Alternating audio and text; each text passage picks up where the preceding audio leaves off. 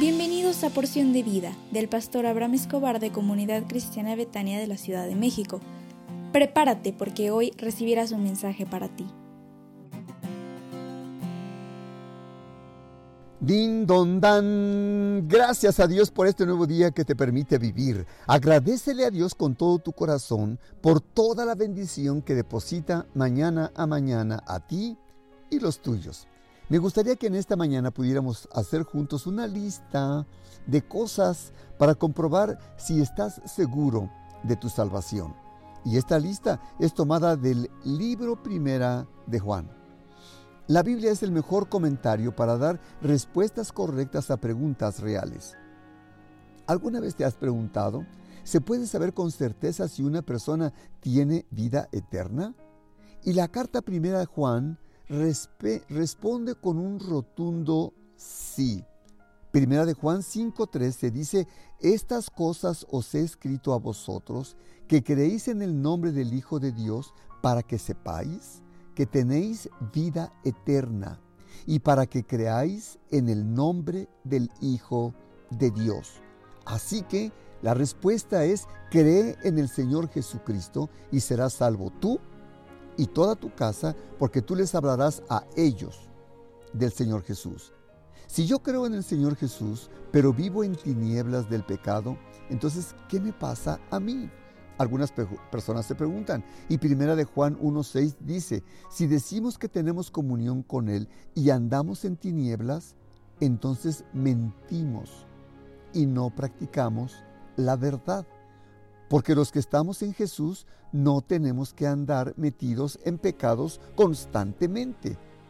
Ahora, ¿qué pasa cuando trato de portarme bien y trato de no andar en el pecado. Ah, primera de Juan 1.7 dice, y si andamos en luz, como Él está en luz, entonces tenemos comunión unos con otros, y si andamos en luz, la sangre del Señor Jesús, su Hijo, nos limpia de todo pecado. Así pues, que si tú crees en el Señor Jesús y estás en luz, si no andas de pecador o de pecadora por todos lados, entonces estás en el Señor Jesús. Y alguien puede decir, soy una persona que tengo amor por la palabra de Dios y me esfuerzo por obedecerle. Primera de Juan 2, del 3 al 5, dice, y en esto sabemos que nosotros le conocemos si guardamos sus mandamientos. El que dice, yo le conozco y no guarda sus mandamientos, el tal es mentiroso, y la verdad no está en él o ella. Pero el que guarda su palabra, en este verdaderamente el amor de Dios se ha perfeccionado y por esto sabemos que estamos en él. Una chica una vez me dijo, la verdad yo rechazo los valores que veo en el sistema mundano porque están en contra de lo que Dios dice en su palabra. Esto, si yo rechazo las cosas que hay en el mundo, ¿esto me confirma que tengo la vida eterna? Me preguntó. Y sabes, yo le recordé a la persona lo que dice Primera de Juan 2, 15 al 17, que dice la Biblia, no, no améis al mundo, ni las cosas que están en el mundo. Si alguno ama al mundo, el amor del Padre no está en él o ella, porque todo lo que hay en el mundo, los deseos de la carne, los deseos de los ojos y la vanagloria de la vida, eso no proviene del Padre, sino del mundo. Y el mundo pasa y sus deseos, pero el que hace la voluntad de Dios permanece para siempre.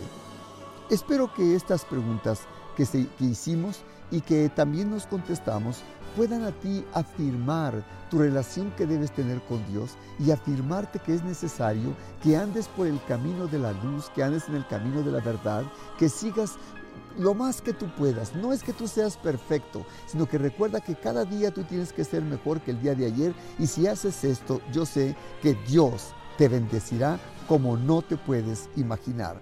Hoy tenemos reunión del grupo Vida Nueva a las 19 horas.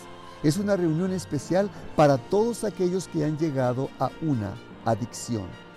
Adicción es el hábito de repetir conductas como mentir, enojarse, echar pleitos, celos, depresiones, adultero, este, eh, alcoholismo y también ingesta de sustancias tóxicas. Así que si tú tienes el hábito de practicarlas, asiste a esta reunión y verás que Dios te hará libre. Y sonríe porque Dios te ama. Te envío la liga a su tiempo y por favor está con, con Dios porque yo sé que Él te sostendrá todos los días de tu vida. Hasta luego.